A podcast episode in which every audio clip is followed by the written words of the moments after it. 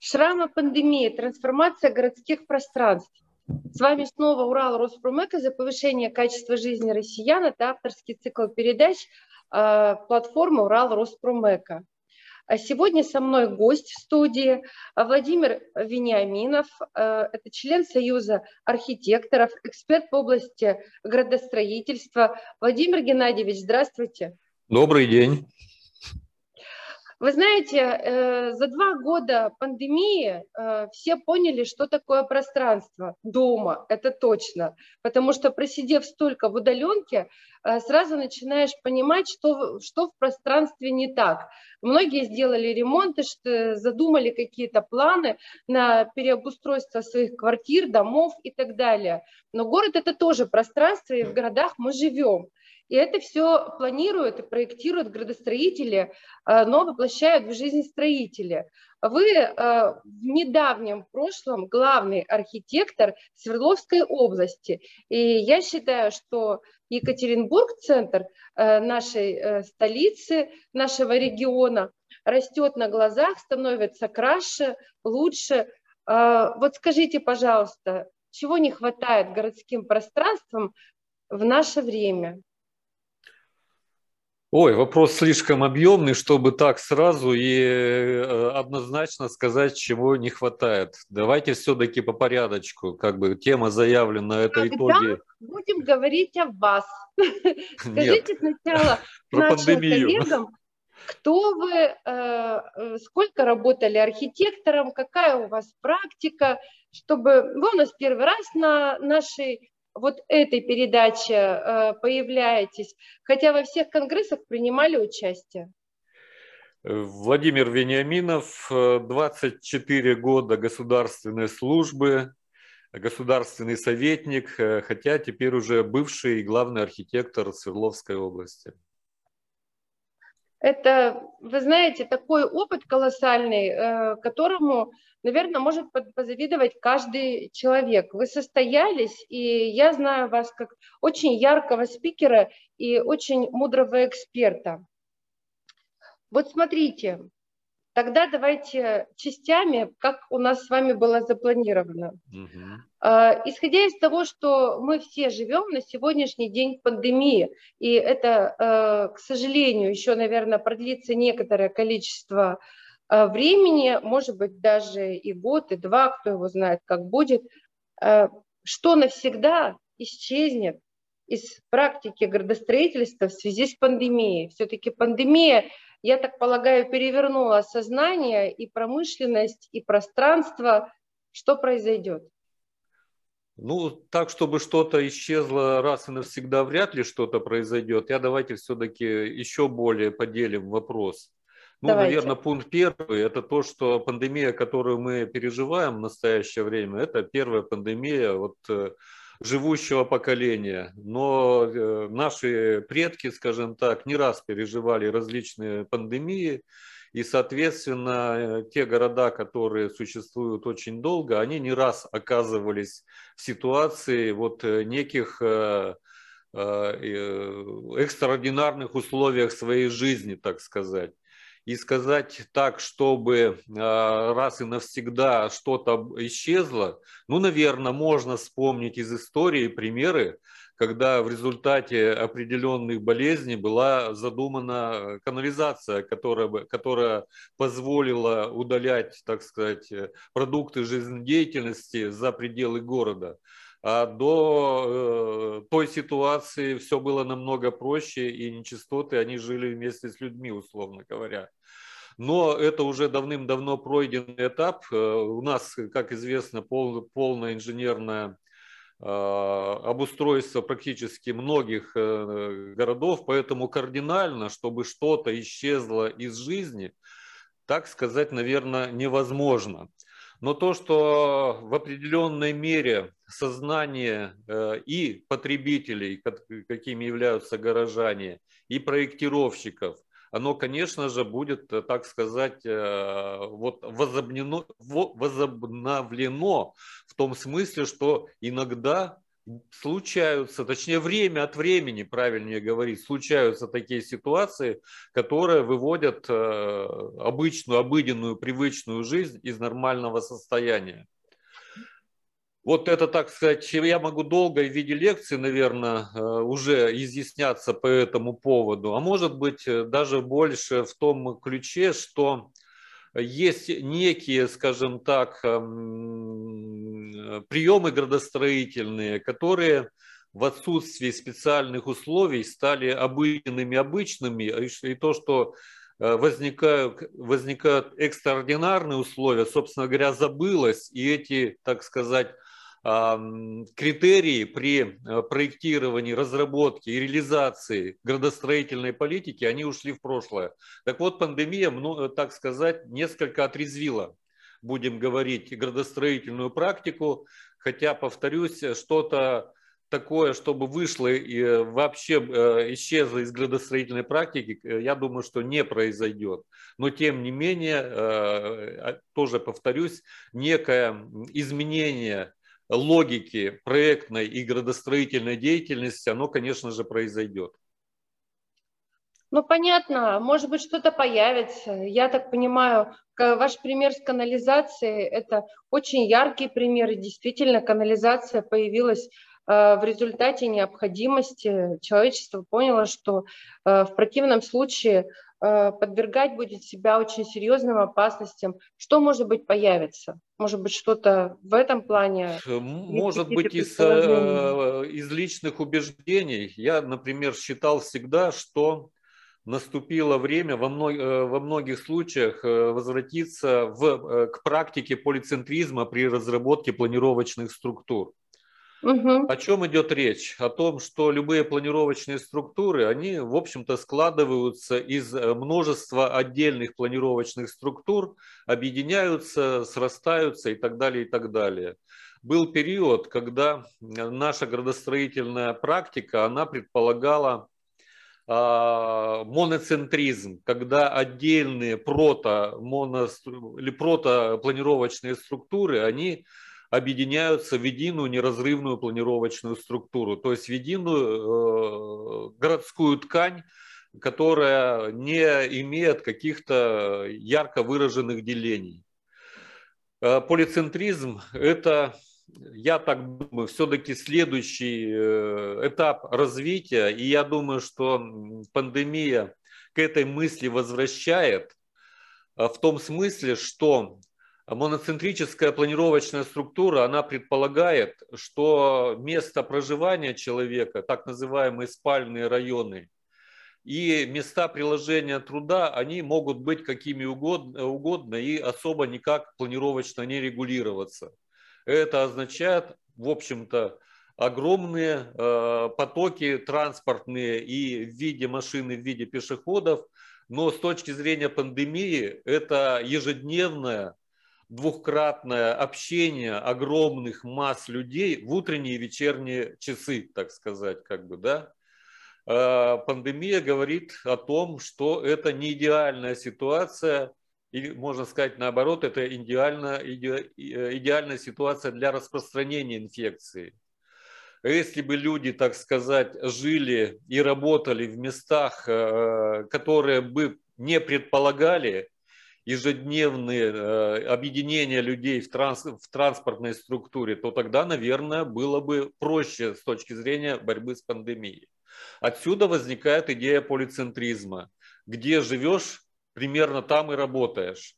Полицентризм – это самодостаточные планировочные структуры. Под словом э, самодостаточность, собственно говоря, и скрывается то понимание, что где живешь, там работаешь, там учатся дети, там детские сады, там поликлиники и так далее, и так далее. Э, э, цель избежать э, дополнительной нагрузки на транспортные системы. Ну, эта нагрузка считалась в обыденных, в обычных условиях, в условиях пандемии. Это дополнительный фактор усиления пандемии. Его можно и ну, нужно избежать. Ну да, я понимаю, и вы вот этой своей э, репликой сейчас начали отвечать фактически на второй вопрос, что нужно сделать, чтобы выжить в городском пространстве. Ну, конечно же, наши города стали очень крупными. Даже те города, которые мы считаем не крупными, ну вот если взять в пример Свердловскую область, а, они по меркам историческим, по истории человечества очень крупные. А уж те, которые центральные города, они мега крупные. И вот эти транспортные сети, я согласна, это большое скопление людей, одномоментное скопление людей, сменяемость э, фактически э, вот потока э, людского, ну, дают себе определенные э, нагрузки санитарные на атмосферу. Это действительно так. И нам всем нужно понимать, что мир э, не слегка изменился, а изменился. И для человечества пандемия – это такой холодный душ э, для того, чтобы вспомнить, что мы не боги, не самое главное на Земле, есть всякие микробы и так далее, которые могут просто убить человека. Мы единая мы входим в единую систему живых организмов э, и всего живого на планете Земля и должны подчиняться определенным законам. Так вот, все-таки второй вопрос у нас звучит так. Что мы должны сделать, чтобы выжить в городском пространстве? Транспорт, понятно. Что еще? Ну, я вернусь, так сказать, к предыдущей мысли, э, не то чтобы развивать, но небольшое уточнение. Да, вы совершенно правы э, в том смысле, что полицентризм – это для а, крупных и сверхкрупных городов актуальная проблема. Для малых э, и ну, в меньшей степени для средних городов это не является проблемой. Э, моноцентрический малый город – это, собственно говоря, та же самая ситуация, что и э, часть э, огромного города, но с полицентрической структурой. Но это, так сказать, для более точного понимания ситуации. В этом смысле проблематика основная по пандемии, та, о которой я начал говорить, она, конечно, свойственна прежде всего крупнейшим и крупным городам. А в малых городах э, вот э, в этом смысле проблематика градостроительная, конечно, отсутствует.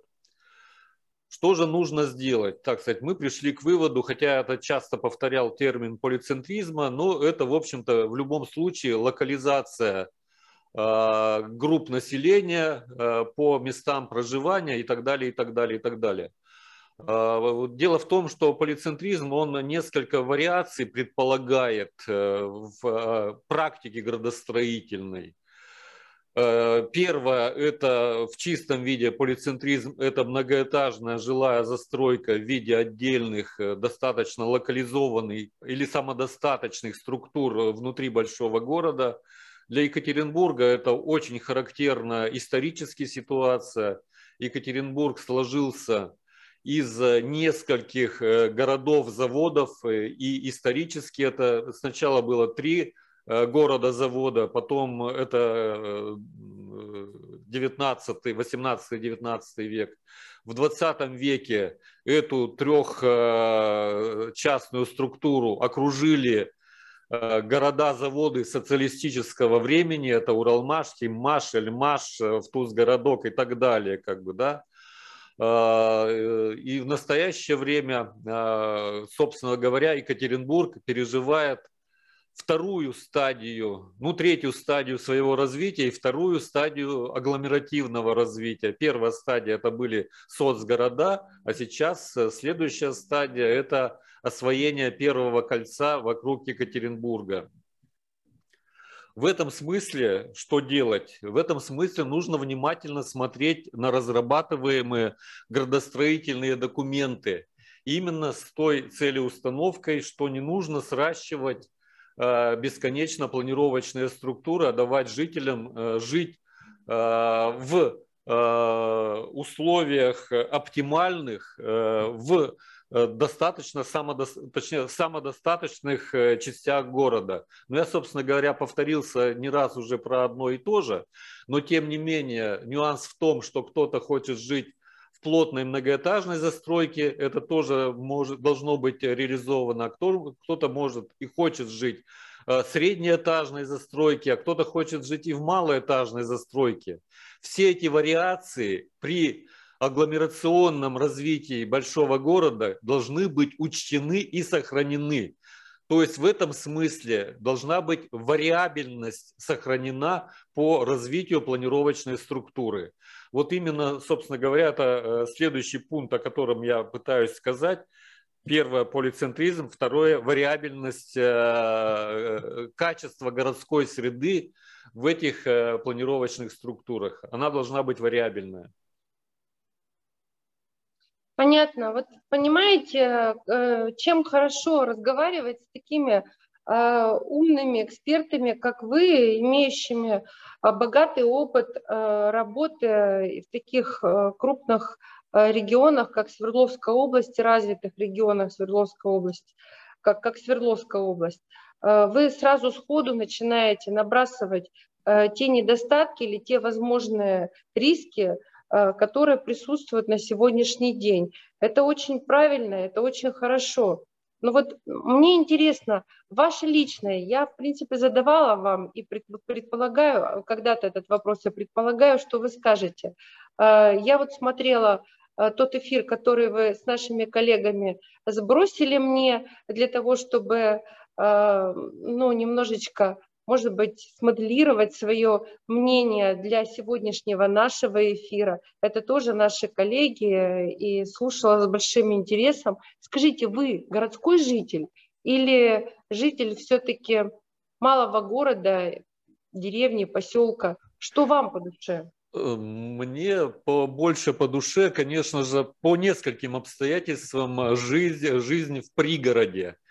Если, так сказать, вспомнить, вспомнить тот эфир, о котором вы сейчас э, говорили, э, то там Михаил Леонидович Хазин говорил о том, что э, жизнь в центральной части крупного города – это в очень большой степени удел молодых людей, как бы, да, которые строят карьеру, которые не могут себе позволить отвлекаться на иные проблемы и так далее, и так далее, и так далее но люди семейные, которые, собственно говоря, ну, наверное, во второй половине жизни уже находятся, они, конечно же, тяготеют к, эм, к частному жилью, э, э, семейному, наверное, правильнее можно говорить. Тут не форма собственности, как бы главное, главный признак, а именно то, что э, семья должна быть основой ну, благополучия, или она уже мыслится как основа благополучной, счастливой жизни, как бы, да, и больше никак, как бы, да. В этом смысле я э, давно нахожусь во второй половине своей жизни, э, дети, внуки и так далее, и, конечно же, для этого удобней э, загородный дом. Ну, понятно, хотя выглядите вы очень хорошо и мыслите очень по-молодому. Я вас понимаю, я тоже за городом живу, и комфорт э, вот загородного жилья, оно, ну, это, конечно, сравнивать очень сложно. Хотя в молодом возрасте я тоже считала, что я никогда, вот вообще ни ногой, за город, в деревню, никогда. Ну, никогда не говори никогда. Поэтому, может быть, наши многие слушатели немножечко пересмотрят и э, будут выстраивать свои какие-то цели жизненные э, более правильно это действительно э, домашний, ну, как бы свой дом или там, допустим, э, э, жилье в пригороде дает определенный комфорт и определенное удобство, даже с точки зрения экологии, в том числе возможности прогулок, возможности всего. Тут единственный только вопрос. Это, конечно же, возможность иметь магазины и вот как говорится, доступность приобрести все необходимое для твоей жизни. Этого немножечко, ну, наверное, не в каждом поселке, не в каждом таком поселении хватает. Но мы, наверное, в начале пути, судя по всему, и будет развиваться, э, потому что все равно все эти торговые центры, э, которые планируются на выезде из Екатеринбурга, они предусмотрены в некоторой степени для э, тех жителей, которые находятся и за пределами черты города. Да? Да, конечно. И вот в Екатеринбурге очень грамотные были приняты решения. Я это не на свой счет ни в коем случае отношу, на счет э, главных архитекторов Екатеринбурга и глав, глав Екатеринбурга о том, что крупнейшие торговые центры, они по периметру города расположены. Есть, конечно, центральные, но тем не менее есть и периферийные, которые обслуживают и э, жителей города Екатеринбурга, и жителей ну, буду говорить, изъясняться по-своему, первого, второго пояса агломерации, той части системы расселения, которая тяготеет городу Екатеринбургу. Они, конечно, активно пользуются этими торговыми центрами, но это, видимо, эпизодическое э, посещение. Э, конечно же, нужны и магазины шаговой доступности. Вот, насколько я понимаю, они у нас практически везде есть. В этом смысле торговый бизнес, он у нас развит достаточно для того, чтобы удовлетворять и ежедневные потребности, и потребности выходного дня. Аптеки, а также аптеки, э, различные да. бытовые сервисные предприятия – это тоже у нас э, будет планироваться к развитию? Ну, это не планируется, это не совсем как бы градостроительная тематика, это тематика малого и среднего бизнеса. Э, ну, я не буду, не буду вдаваться, так сказать, в логику разработки документов терпланирования, Э, э, но это не вопрос документов терпланирования, это вопрос обеспечения, это вопрос бизнеса и, и э, обеспечения жителей. И оно развивается по своим собственно, собственным законам. Понятно. Ну вот смотрите, мы подошли к следующему вопросу.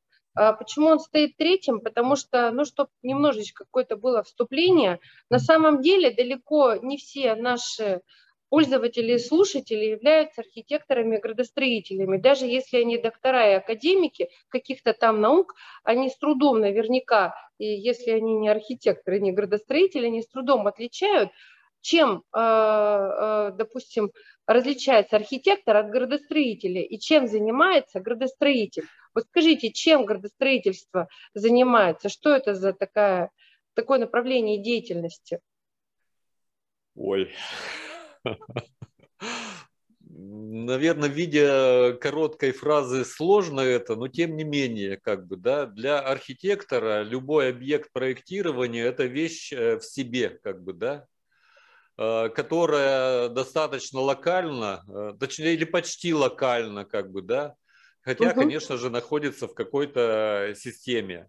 А для угу. градостроителя объект проектирования – это всегда система, в этом смысле э, градостроительство, оно всегда динамично.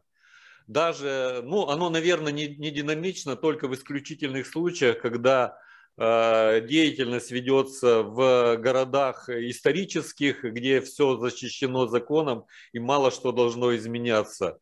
А в городах обычных э, это как бы динамическое изменение планировочных структур – что такое планировочные структуры? Это сумма различных, э, э, очень многих, так сказать, систем, э, которые влияют друг на друга и постоянно изменяются.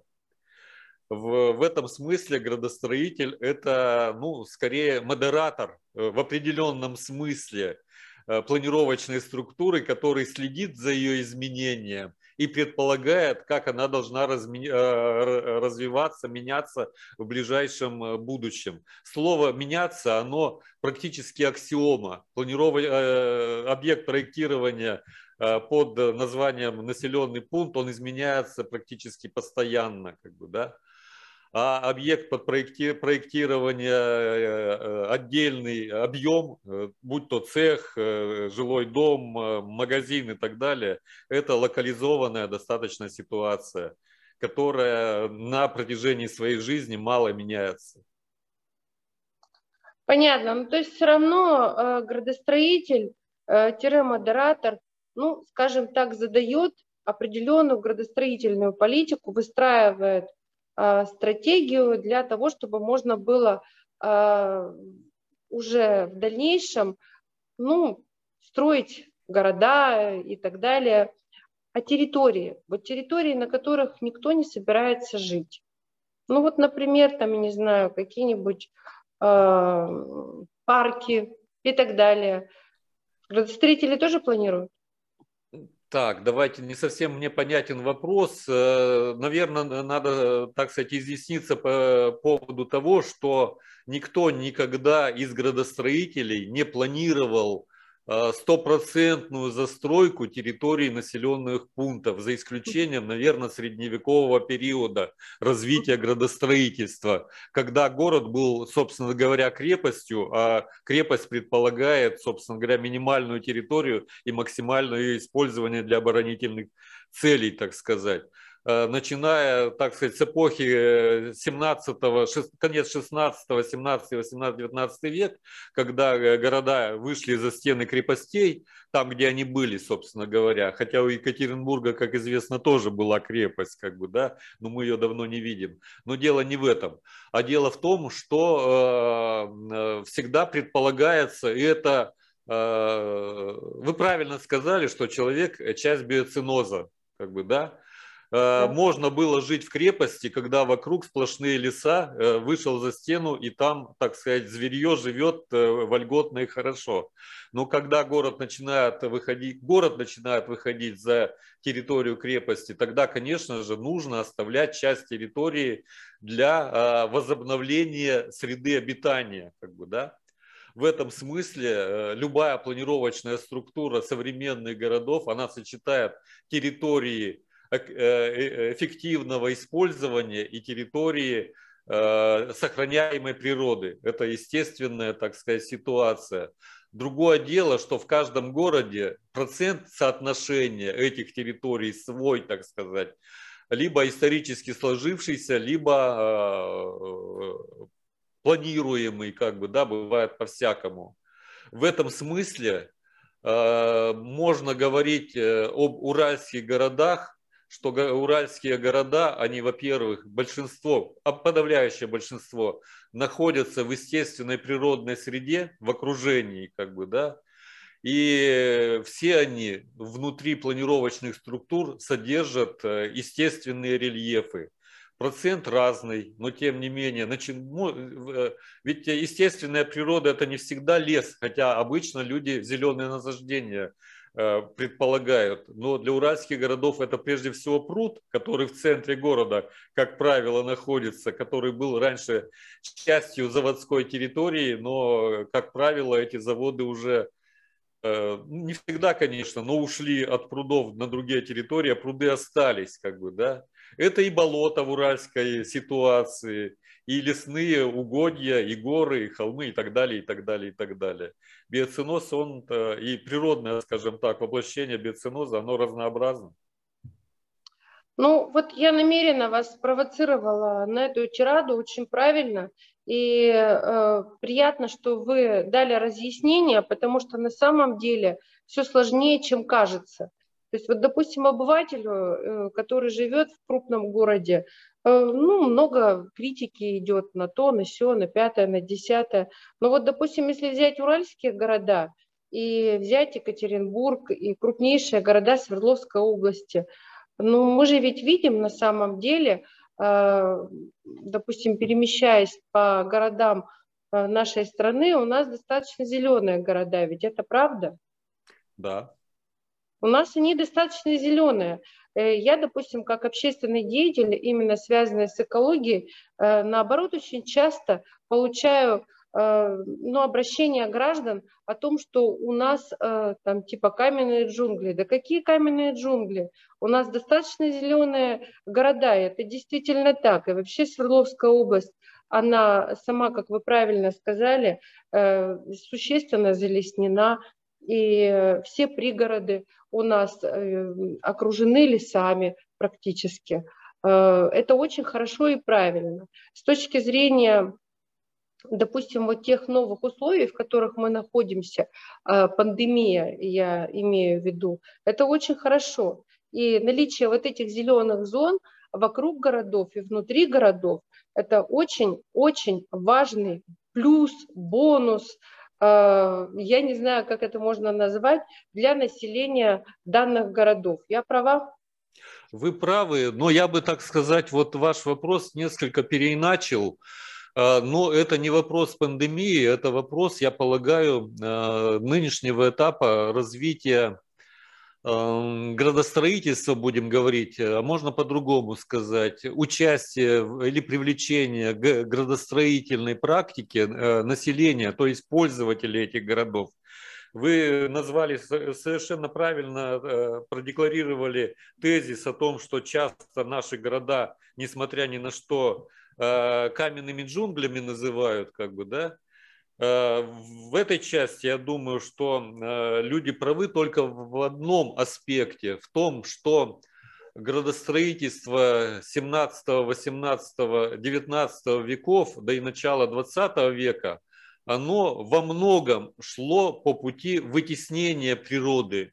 То есть был такой этап, э, с этим спорить, в общем-то, достаточно сложно, особенно на то, в тот период времени, когда э, уральскими заводами для производства использовался древесный уголь. Это было, в общем-то, ну, достаточно большой правдой, когда э, леса вокруг заводов, они использовались для производственных нужд. Но то время давным-давно ушло, и леса во многом восстановились, но я сейчас говорю не про историзм, э, как это так сказать было, а э, что мне кажется э, нужно делать в настоящее время. Мне кажется, что нужно грамотно отстроить практику общения с потребителем, извините за нехорошее слово, с горожанами, которые должны понимать логику разработки документов территориального планирования и логику их реализации. Вот я здесь об этом вспомнил почему. Потому что я думаю, что если правильно структурировать документы территориального планирования, а, э, которые выносятся или должны выноситься на общественное обсуждение, а у нас по градостроительному кодексу генеральные планы должны в обязательном порядке проходить э, обсуждение – но я считаю, что э, есть такой нюанс, который трудно, так сказать, воспринимается э, слушателями на публичных слушаниях. Генеральный план уже э, демонстрируется как конечный итоговый документ анализа ситуации. А вот как складывается эта ситуация, обычно на общественных слушаниях не демонстрируется в этой части, вот это, именно это я называю, э, называю необходимостью структурирования документов терпланирования для того, чтобы неподготовленный слушатель понимал анализ и логику формирования документов терпланирования. И в этой части а, ландшафтная составляющая, природная ландшафтная составляющая должна быть первым слоем, э, на основе которого демонстрируются все остальные действия. Почему? Потому что природная среда – это то, что было изначально, и то, что мало меняется а, или, э, ну, недоста... хорошо, пусть назовем это так, мало меняется человеком, хотя отчасти меняется, как бы, да, а, а все остальное это уже, так сказать, роль человеческого фактора. Первое – это природная среда, второе – это а, экономическая инфраструктура, это вопрос, зачем мы пришли на эту территорию и как будем ее использовать. Третий вопрос – это инфраструктура, как мы свяжем эти места а, экономической нашей активности в той природной среде, в которой оно существует. И четвертое по порядку уже, как итоговое, это сама система расселения, как места проживания – вот эта логика, демонстрация того, что одно э, э, проистекает из предыдущего, как бы, да, при демонстрации этой логики, я думаю, что во многих случаях было бы неподготовленному слушателю, слушателю понятно, э, что делают градостроители. Это, кстати говоря, ответ на ваш предыдущий вопрос, как бы, да и как, э, каковы условия проживания на той территории, на котором жители живут. Объяснение, что вот что-то здесь можно, можно сделать, а что-то нельзя сделать, что-то логично и экономично, а что мало вероятно с точки зрения экономики и объективной реальности. Ну, извините за пространное объяснение, но тем не менее не мог удержаться. И в этом смысле я думаю, что нужен э, тот самый мастер-план, о котором часто говорят градостроители, но структурированный именно с этой целью, так как документ общественного взаимопонимания, как развивается та или иная планировочная структура. Да, согласна. И мастер-план это не только, э, как говорится, документ, который связанный, э, выполняется для понимание людей и так далее, это и оценка экономики территории, это как раз вот пересекается с тем эфиром, который мы тоже упомянули, обсуждали, потому что ведь невозможно, у нас э, в городе люди живут, работают, учатся, иными словами, ведут все виды деятельности, ну и не в городах, а вообще в местах жительства, расселения, как это вы, архитекторы, говорите. Поэтому, конечно же, э, это очень важно, чтобы были мастер-планы, на мой взгляд. Я знаю, что некоторые архитекторы считают, что мастер-план может быть и не столь обязателен, но на, вот лично на мой взгляд, это очень интересная и нужная форма, которая, скорее всего, в ближайшее время э, будет э, применяться повсеместно. Мне я еще кажется. одну реплику себе позволю, я не договорил на предыдущей части. Вот да. э, до глубины души уверен, что мастер-план – это графическое приложение к программе социально-экономического развития муниципалитета. И да. он должен именно там и быть как объяснение, как на местности э, можно реализовать те или иные экономические, а, по-другому можно сказать, социальные программы на этой территории. Да, я согласна. Это, это очень существенное подспорье для работы экономиста. И э, вот если говорить все-таки о пандемии, но пандемия э, на сегодняшний день, когда уже это идет в течение двух лет, это уже не какое-то стихийное бедствие кратковременного характера, а это уже два года жизни, и э, мы фактически все живем э, так или иначе э, под градусом пандемии, а вот скажите, пожалуйста, в связи с этим, все равно она влияет, она и влияет, и будет влиять на последующие решения, будет на изменение нашего сознания будет влиять, в лучшую сторону будет влиять, потому что для того, чтобы выжить, нужно делать правильные выводы и принимать правильные решения, в том числе и в градостроительной политике. Вот как вы считаете, но в Российской Федерации мы знаем, что у нас происходит – ну вот, а за рубежом а, какое-то изменение градостроительной политики а, под градусом пандемии предполагается или нет? А, ну, я отвечу как смогу. В этой части мы уже э, поговорили по градостроительную, так сказать, э, э, эффекты, которые в градостроительстве быть, должны быть учтены. Но мы говорили здесь, как бы, я говорил слишком общее, наверное, Э, дело в том, что э, пандемия, она э, имеет отношение в том числе и к климату. Климат – это местоположение ну, того места, где живет человек конкретный, так сказать, как бы, да. Я обычно об этом на уровне пандемии вопрос не ведется, но для градостроителей, которые учитывают климат, климатологию при Э, разработки документов терпланирования, э, это ответ, э, частично ответ на ваш вопрос, как в других странах, как бы, да, вот мне в голову приходят два аспекта. Во-первых, в разных странах разные градостроительные традиции, и здесь вопрос не в том, кто умнее, а кто глупее. Просто разные культуры в разных, у разных народов, так сказать. Кто-то привык жить э, сверхплотно, кто-то привык жить достаточно разряженно, такое слово не, не совсем научное, э, применим, так сказать. Как бы, да? Не секрет, что плотность э, российских городов по сравнению с плотностью средневековых европейских городов либо городов азиатских, э, китайских, она намного меньше, как бы, да. В этом смысле это просто традиция, и она соблюдается. Это первый аспект. А второй аспект – это вопрос климата.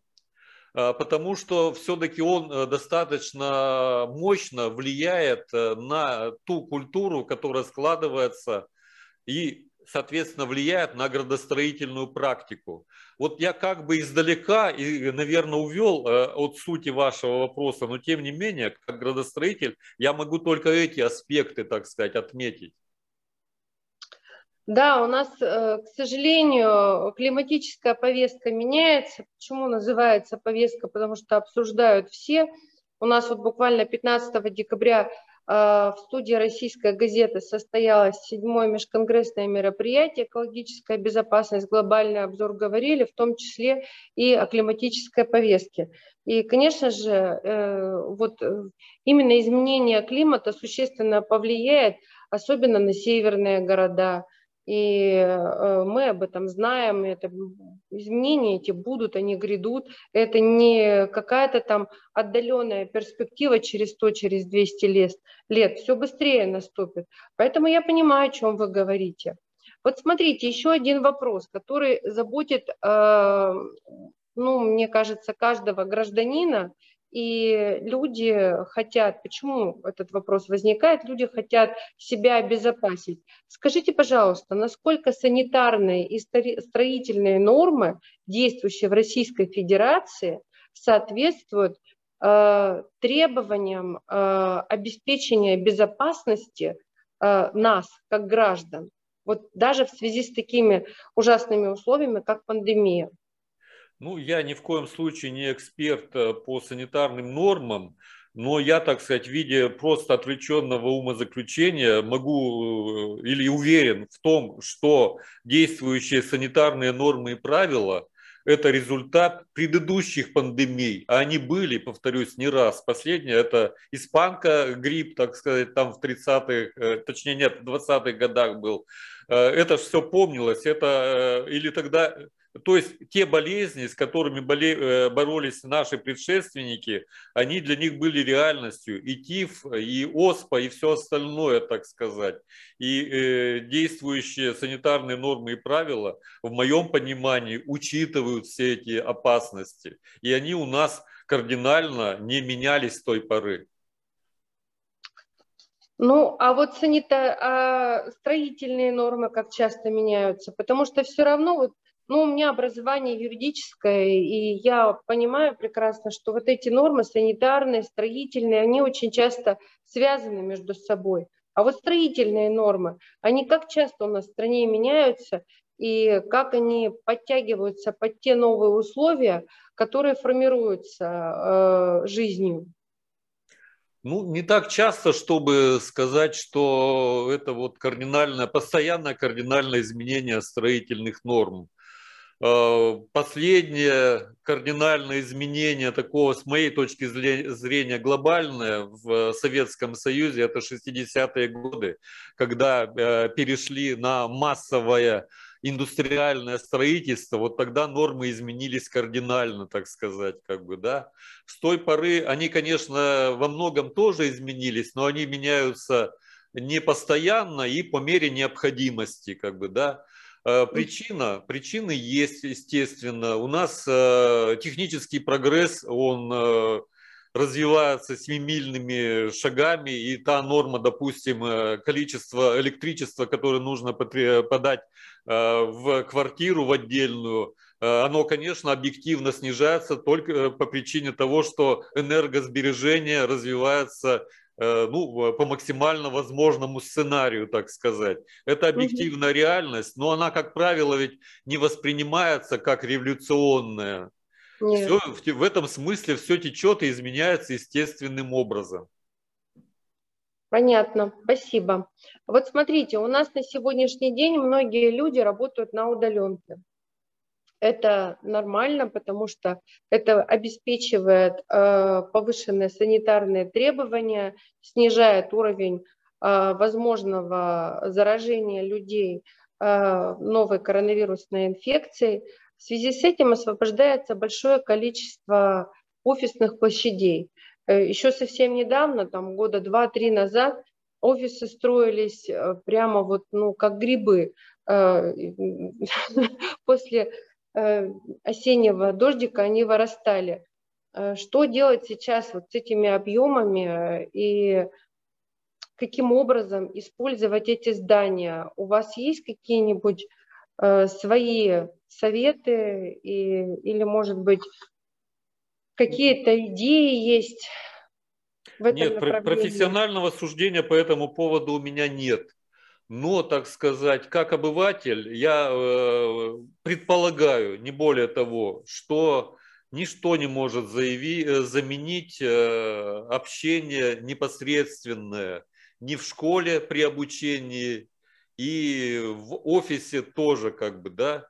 Конечно, можно работать э, в удаленке, но это в моем э, понимании все-таки исключение из правил и временная ситуация. Просто по причине того, что эффективность работы в коллективе, она выше, нежели э, индивидуальная работа, как правило, или в большинстве профессий. Это не для всех, конечно, профессии однозначно. Есть профессии, которые всю жизнь были и будут на удаленке, условно говоря, как бы, да, и не нуждаются в обсуждении ежедневном, там, на планерках и так далее. Но большинство профессий, там, э, в частности, там, в бизнесе, э, в, не знаю, наверное, в торговле, ну, повторюсь, в образовании, это временная ситуация в моем непрофессиональном суждении. Ну, понятно. А я все-таки еще хочу вас э, по этому вопросу допытать. А вот смотрите, все-таки те старые здания, которые существовали и существуют, ну там, допустим, крупная организация, а они сегодня все равно не вернутся в тот формат, в котором они раньше работали, когда все приходили в большой офис и, и работали. Э, наверняка у них будут определенное количество часов рассчитаны на удаленку, потом они будут собираться, будет общение. Ну, это вот, э, как говорится, в соответствии с возможностями и с новыми условиями, потому что все уже к этому привыкли, и это удобно. То есть э, люди за два года, многие перестроили, предприниматели перестроили свой взгляд экономический на необходимость э, наличия вот такого количества квадратных метров. И вот эти старые помещения, все-таки их как-то, я не знаю, можно применить какой-то тюнинг к ним, может быть, чем-то перенаполнить. Вот есть какие-то идеи в этом направлении? Потому что ну, часть помещений все равно повисает, оно останется, это точно совершенно. Наверное, это так. Э, наверное, ваше предположение отчасти верно, Э, я думаю, что оно верно, э, и я по, по отношению к, своим, к своей предыдущей мысли, чтобы не было такого понимания, что есть два антагонистических положения, либо онлайн, либо офлайн, как бы, да. Наверное, да. система может быть гибкой сколь угодно, да. и для каждого бизнеса она, наверное, в данный момент времени э, может подстроиться, так сказать, по распределению, кто работает в офисе, а кто работает на дому. И это, наверное, естественно, но это вопрос э, реального конкретного бизнеса, как они подстраиваются под реальную ситуацию – с понятной целью максимального эффектив, максимальной эффективности работы, которая складывается не только из прибыли, но и трата за аренду помещений, как известно, как бы, да. Но это только бизнес может решить э, и урегулировать этот вопрос.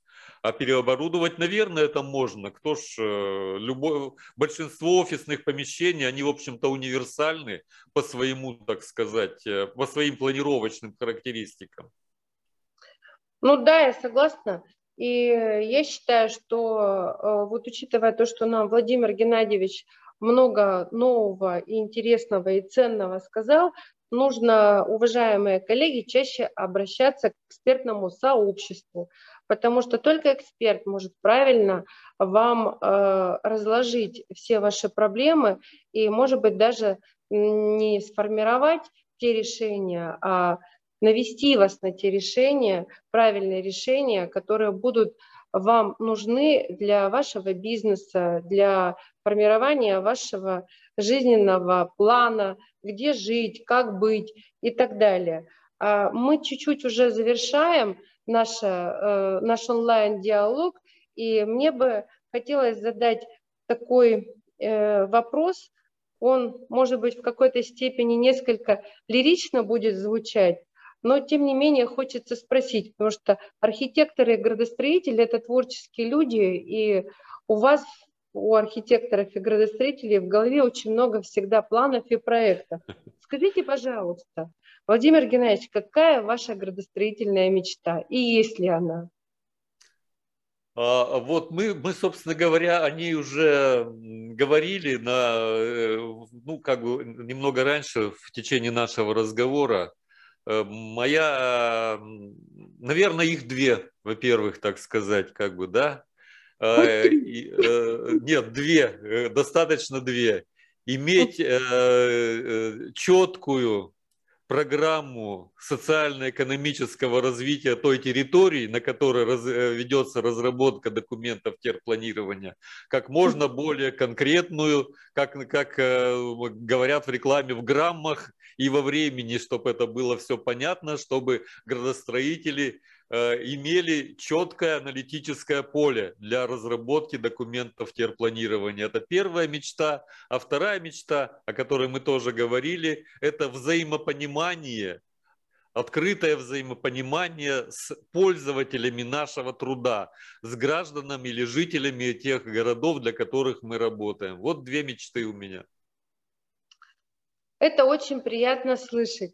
А я вам, уважаемые наши Э, коллеги, пользователи, слушатели, хочу напомнить, что все, что вокруг мы видим, все пространства, которые вокруг нас окружают, они распланированы, э, придуманы, сделаны, сформированы архитекторами и градостроителями. Э, любой проект не обходится без архитектора и без градостроителя. Это основа основ, как фундамент у дома, так и у любого проекта есть свой проектант, свой градостроитель и так далее, и так далее, и так далее. Обращайтесь э, за э, непосредственно правильным формированием вашего видения э, к своим экспертам, находите новых экспертов, смотрите э, наши эфиры, возможно, что-то вы новое подчерпнете, новые имена. Э, хотелось бы поблагодарить вас, Владимир Геннадьевич, за то, что вы выделили время э, в этот предновогоднее уже, можно сказать, время на наш эфир. Мне очень было приятно с вами пообщаться. Вам хочу пожелать здоровья, счастья в новом году, успехов, чтобы э, ваши градостроительные мечты осуществились и чтобы вы еще были полезны обществу. Потому что я считаю, что таких э, сильных специалистов Э, далеко отпускать нельзя. Спасибо большое за поздравления. Я тоже хочу всех поздравить э, с Новым годом и пожелать всего самого лучшего. И, наверное, чтобы пандемия все-таки каким-то образом от нас ушла, и мы вернулись к нашему, ну, будем говорить, стандартному времени или времяпрепровождению. Всем спасибо большое. Всего доброго, доброго. Смотрите э, наши передачи, следите за обновлениями. С Новым годом!